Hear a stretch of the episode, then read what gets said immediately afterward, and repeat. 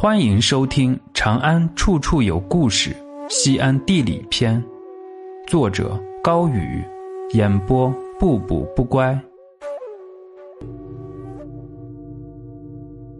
延续了三千年的村子祝村。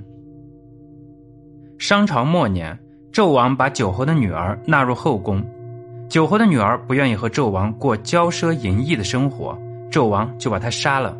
把九侯也剁成了肉酱。当时有个叫鄂侯的诸侯和纣王争辩了几句，被做成了肉干。西伯侯季昌听说了这件事儿，叹了口气，被崇侯虎知道。崇侯虎跑去给纣王告密，说西伯侯和九侯是一路的。崇侯虎就成了中国历史上第一个打小报告的人。纣王把西伯侯囚禁在羑里。有里就是今天河南省安阳市汤阴县北四点五公里的有里城遗址，有里也成了中国历史上第一个有史可查的正式监狱。当时西岐文武大臣想尽各种办法营救西伯侯，西伯侯的长子伯邑考亲自到朝歌劝说纣王，因为相貌俊美，被纣王的宠妃妲己看上。但伯邑考严词拒绝，惹怒了妲己。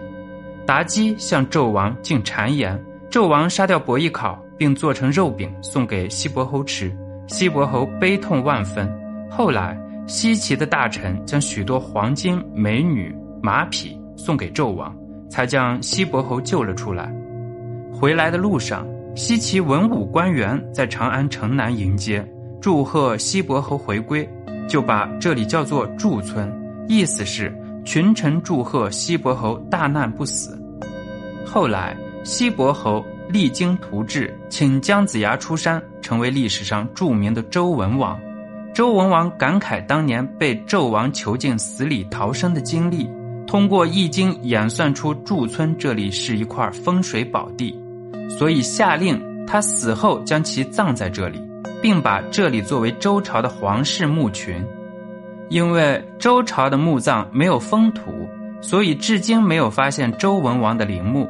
不过，在祝村曾发现过一块墓志，长七十二厘米，墓主人叫做严庄，是武则天长子李弘家的总管，也就是唐代著名画家阎立本的侄子。清朝这里叫做祝村，后来祝村分为东西中三个村子，新中国成立后叫做祝村乡。一九九六年改为驻村，一直沿用至今。